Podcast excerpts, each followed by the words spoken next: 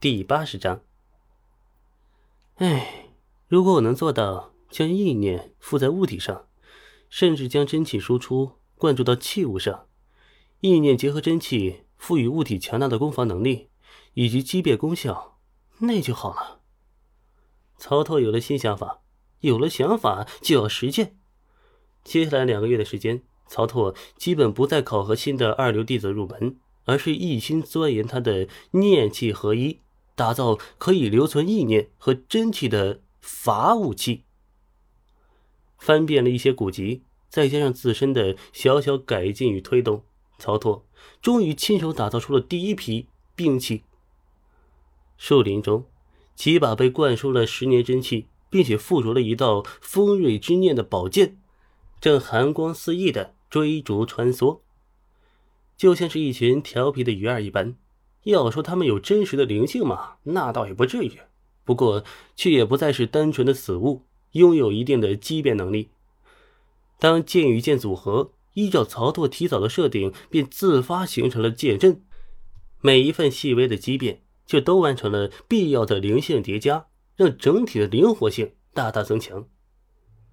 哦，第一批法剑试验成功，不过威力强了点，一不小心就捅死人了。看着满地的狼藉、倒塌的大量树木以及碎裂的巨石，曹拓违心的得出了结论。但是输送真气太少，只怕激活不了常驻剑身上的精神烙印，所以要不将剑阵改为棍阵？曹操只是犹豫了一秒钟，就否定了这个想法。这弟子嘛，可以慢慢收，但是帅那可是一辈子的事儿啊！棍阵。哪有剑阵帅气呢？啊，有了！我给每一个入广场剑阵的弟子都发一枚特制令牌，其中同样留存一道精神烙印，再补充真气，就能够用来抵挡致命伤害了。如此一来，入门考核就用不着我亲自动手了。我果然有一套。曹特想到这里，便唤来一位家中富裕的弟子，命令他寻能工巧匠。打造一批上等的宝剑以及一批铁令牌，等剑胚和令牌到位之后，就可以开始疯狂制造模式了。也亏的是曹拓呀，这内功深厚，达到满值，且精纯无与伦比。精力充沛和天人合一的常驻 buff 呢，也能时刻起作用。否则，大批量的兵器制造一定会把它掏空的。七天之后，全新全自动的第一版真武七绝剑阵。便立在了铜殿外的广场上。每一个想要闯关入门呀、学习二流武功的弟子，都必须通过剑阵。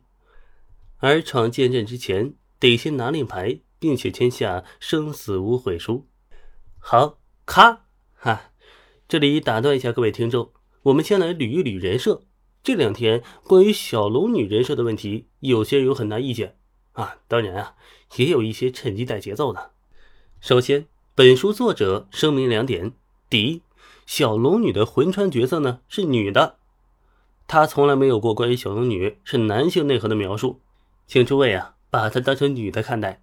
第二，她只是看起来大大咧咧啊，并不是真的裤腰带松。就像你啊，不能在大街上随便拽一个穿着裤的女孩就说她是自助餐嘛。正确推导一下，一个有些火气的女生一觉醒来，发现自己一丝不挂。却也并不是对发生的什么一无所知，那么他首先应该做什么呢？聪明点做法就是进行试探，试探唤醒他的人是不是有敌意或是别的想法。所以他刻意用语言去撩拨，啊，显得放得开是有原因的。如果对方图谋不轨，他就会想办法逃跑。言语和行动上的一些暗示，反而是不安和激进的表象。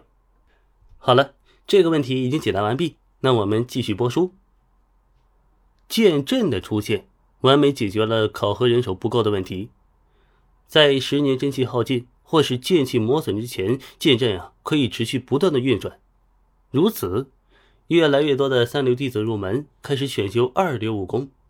当然，大多数的三流弟子呢，都是本就有武学基础的江湖中人，只有极少数是天赋异禀的年轻人。至于上了年纪那些人嘛，无论他们多么努力想学会。学好曹拓传下的武功，努力啊，却无法等同于天赋啊。渐渐的，山上的入门三流弟子越来越多，一些新的建筑也出现在山峦之上。这让远派到紫金山前来随身侍奉曹拓的武当道士很是心焦。